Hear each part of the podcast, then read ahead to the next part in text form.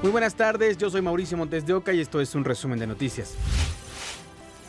Elementos de la patrulla fronteriza cerraron la puerta 40 de la frontera que se ubica entre los límites de Ciudad Juárez, Chihuahua y El Paso, Texas. Este es uno de los accesos donde se instaló un campamento y recibían a decenas de migrantes que se entregaban a las autoridades antes de que finalizara el título 42. Los últimos 400 migrantes fueron recibidos este jueves y en su mayoría eran hombres que viajaban solos. La espera de los migrantes a la orilla de territorio estadounidense es larga, peligrosa y poco esperanzado. Aguas, aguas. Agua, comida. Te falta todo eso. Sí. Es Manuel, un migrante colombiano de 24 años, que lleva más de una semana bajo los intensos rayos del sol en el río Bravo. Este joven cruza a México a buscar agua y comida. ¿Cuánto tienes ya ahí en el campamento? Ocho días. ¿Ocho días? Ocho días. ¿Qué ha pasado? ¿No te has recibido? No, todavía no. ¿Qué te dicen? ¿Qué falta? Dejó a su familia formada en la puerta 42 y caminó para buscar ayuda en Juárez. No, estoy que con mi dos bebés y con mi mujer. ¿Y cómo están ellos? Bien, pero con, con falta de agua. Adelante, adelante. Voluntarios le dieron agua, Gracias. Buen día. Dios te bendiga. Mexicanos son buenos, muy buenos. La orilla del río entre el muro y los alambres de púas están saturados de migrantes que se quieren entregar antes que termine el título 42 de salud la noche del jueves. Oye, ¿de dónde son ustedes? Venezuela. Venezuela. Sombrillas, sombreros, cajas de cartón, así se protegen del intenso sol mientras los recibe la Border en territorio estadounidense. Reinaldo Lar, Frase Informativa Azteca.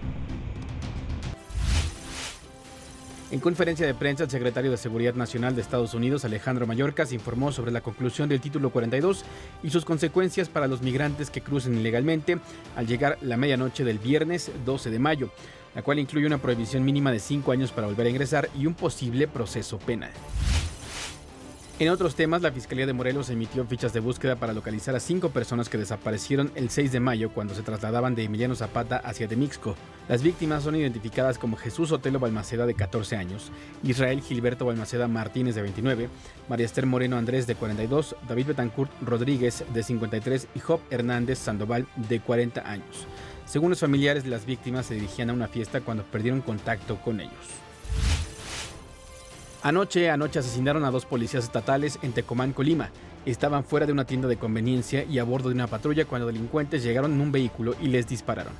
El gobierno de Colima condenó el ataque e informó que ofrece su apoyo a los familiares. Tan solo en lo que va del año, tres elementos han sido asesinados en Colima. Hay una nueva información en el caso de la muerte de la joven Saraí Guadalupe. Su expareja, Joel N., fue vinculado a proceso por los delitos de secuestro agravado y desaparición forzada, mientras que su presunta cómplice, Sandra N., le concedió una ampliación del plazo, por lo que será hasta el 15 de mayo cuando se defina su situación jurídica. En ambos casos, el juez impuso la medida cautelar de prisión preventiva oficiosa, por lo que Joel permanecerá en un penal estatal y Sandra en un centro de reinserción social femenil. Aunque aún no se establecen las causas de la muerte de Saraí, se tiene claro que el cuerpo fue trasladado de un lugar a otro y para hacerlo, el sospechoso roció cloro y cal en la víctima, así lo aseguró Pedro Arce, encargado del despacho de la Fiscalía General de Justicia de Nuevo León. El cuerpo está en un estado importante de putrefacción. También es importante que derivado de los cateos, eh, del cateo que se realizó en el domicilio, pues en el interior fueron encontrados eh, varios botes de cloro, cal, mismos que el sujeto utilizó y utilizó y, y roció el cuerpo de, de- de la hora víctima este, para posteriormente emplayarlo y, y movilizarlo de un lugar a otro. Según el Servicio Médico Forense, están por recaudar los últimos indicios del cuerpo en grave estado de putrefacción. finalizar la autopsia correspondiente. También se van a realizar pruebas odontológicas, ya que le faltan varias piezas al, al cuerpo de la víctima, y ya estar en condiciones entre hoy, más tardar mañana, de entregar el cuerpo. Y luego de la detención de Sandra y Joel, Los dos presuntos, la investigación sigue su curso. Eh, se está eh, interrogando, entrevistando a vecinos familiares para establecer la condición eh, de pareja en la que vivían, si existía o si tenía un entorno de violencia permanente, pero nos permite establecer las razones de género para poder acreditar el, el delito de feminicidio. El Ministerio Público, ella manifiesta que es víctima de una violencia verbal, no establece que sea víctima de una violencia física y que eh, también denuncia la sustracción de su menor hijo por parte de la madre de, de quien era su pareja en ese entonces. Con imágenes de Jonathan Martínez, Brian Jiménez, Samaniego, Fuerza Informativa Azteca. Legisladores en el Congreso de la Ciudad de México buscan frenar los retos virales que ponen en riesgo la vida.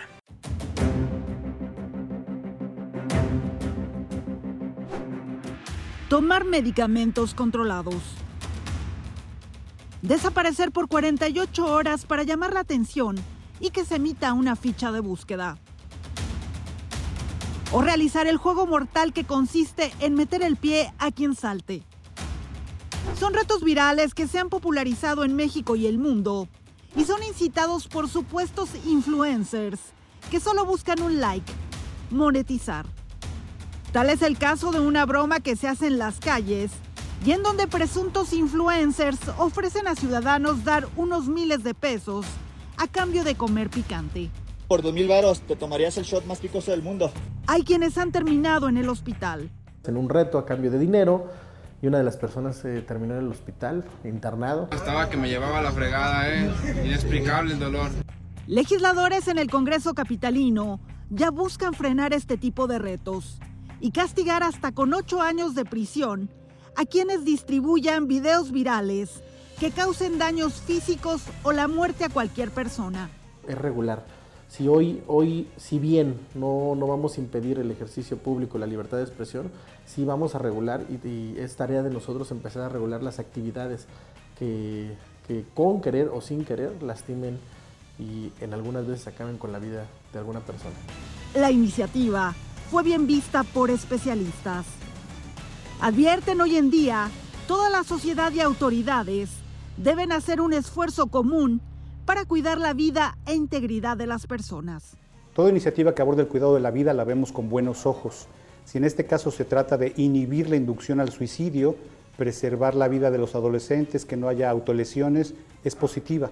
No sé si será suficiente o va a regular algo que a lo mejor no es aplicable, pero en principio atender la vida digital que está en todos lados es importante. También destacan la importancia de que los adultos desde el hogar proporcionen herramientas a los menores de edad, quienes se encuentran en un proceso de entender lo que está pasando en sus celulares, en la vida digital. Es como frenar un problema que nos lleva kilómetros de distancia. ¿Cómo lo podemos frenar si no es acortando distancias, acercándonos más a, a los niños? Y no solo se trata de supervisar, se trata de acompañar, de entender, como te digo, por qué está pasando esto, qué los está llevando a, a realizar estos retos virales. Hay que tener claro que la viralidad de un material puede surgir en cualquier parte del mundo y convertirse en un riesgo en casa. De ahí la importancia de nuevas legislaciones en la materia, pero también de que los padres de familia o tutores estén atentos a ellos se conviertan en ciudadanos digitales y en los verdaderos influencers. Laura Casillas, Fuerza Informativa Azteca. Y este jueves se registró un microsismo de magnitud 2.2 en la Ciudad de México a 4 kilómetros al noreste de la alcaldía Magdalena Contreras. El movimiento se originó a un kilómetro de profundidad. En un inicio el Servicio Sismológico Nacional dijo que fue de magnitud 1.7. El organismo reportó otro sismo ocurrido a las 9.25 con magnitud 1.9 localizado también a 4 kilómetros al noreste de la Magdalena Contreras en la Ciudad de México. Hasta aquí las noticias al momento en este podcast informativo de ADN 40. Yo soy Mauricio Montes de Oca y nos escuchamos en ADN 40 Radio.